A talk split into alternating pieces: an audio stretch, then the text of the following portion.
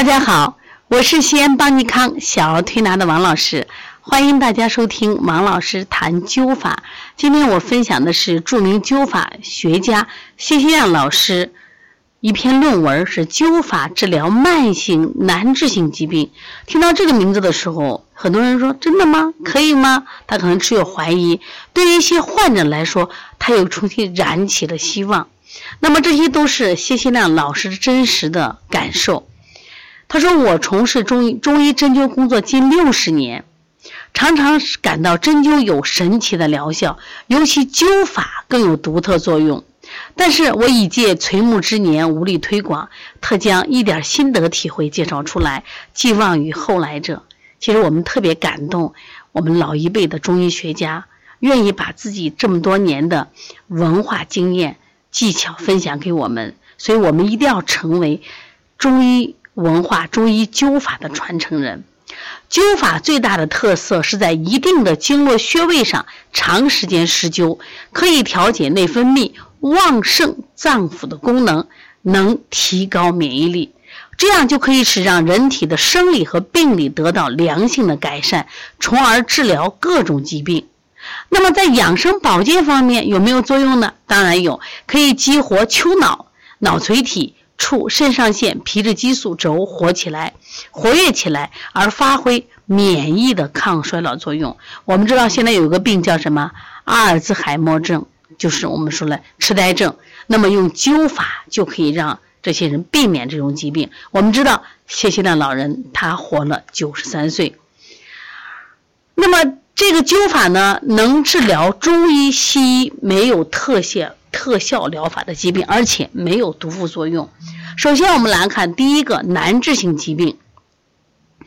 难治性疾病古称怪病和奇病，在《黄帝内经》里面就有奇病论的说法。还有一本书叫《诸病源候论》，也有论述。在金元时代，有个医生叫朱正亨，他写有怪单，这个怪单里记录了七十一种的怪病。二十世纪九十年代。王凤岐主编的《中华名医特技继承》收集了三百八十五种病，这些类似于西方医学的罕见性罕见性疾病，一般都叫做疑难病。据美国资料统计，有五千多种疾病，只有二百种药物能够治愈，其余四千八百种无法可治，有一千二百万人在受这些疾病的折磨。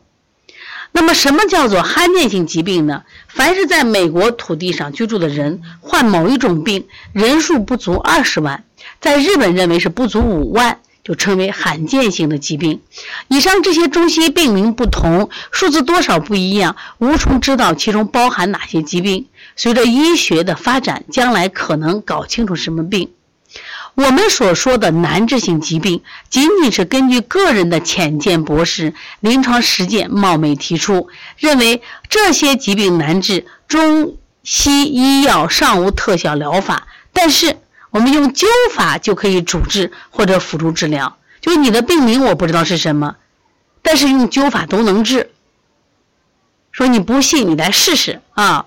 像病毒性的乙型肝炎、慢性的肾炎、尿毒症、慢性的气管炎、哮喘、肺结核、小儿肺门淋巴结核、慢性结肠炎，大家看看是不是全是西医名字呀？对，桥本的甲状腺炎、癌症、白血病、系统性红斑狼疮、硬皮症、艾滋病，经常感冒，而且患一些慢性衰弱虚寒症，都是灸法的适应症。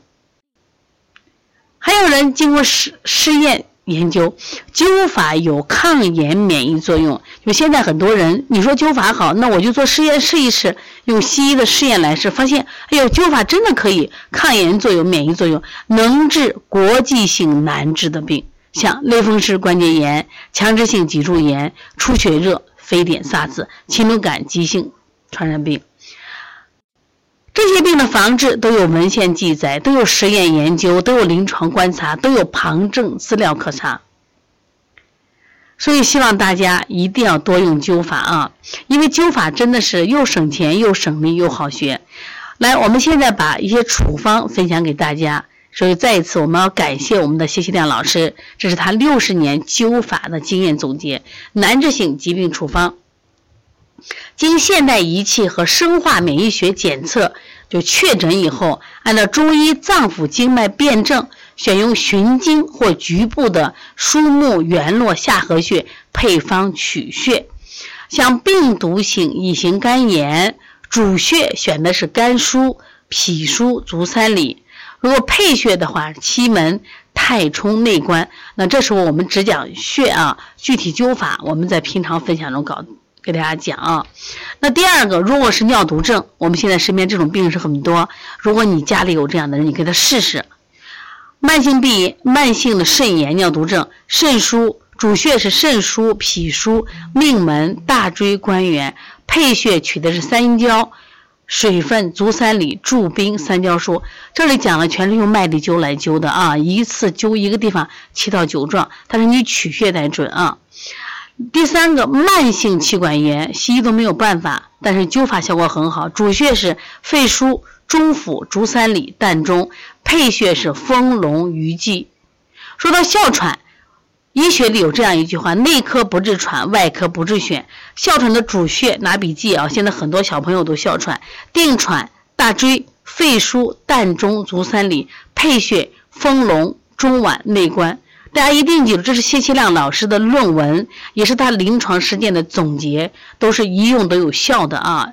你首先要相信他，然后去临床实践，一定有效果。另外还有肺结核，当然现在的肺结核少了。肺结核的主穴是肺腧、膏肓、足三里、脾腧，配穴是中府、丰隆、大椎取实。当然现在我们国家肺结核是免费治疗，但是你想过没？他打好多针对身体伤害很大，为什么不用灸法呢？那么下来还有肺门淋巴结结核，主穴是深柱、肺腧或者指灸深柱，配穴是中脘、足三里。看下没？这些的穴位效果是不是特别好啊？那么今天我们就分享到这儿，也希望大家好好学上灸法，爱上灸法，也希望你能成为中国灸法的传承人。